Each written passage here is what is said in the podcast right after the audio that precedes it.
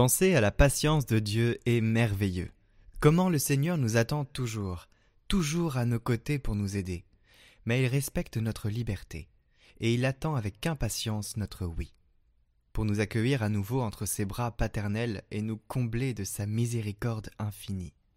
La foi en Dieu demande de renouveler chaque jour le choix du bien par rapport au mal, le choix de la vérité par rapport au mensonge, le choix de l'amour du prochain par rapport à l'égoïsme.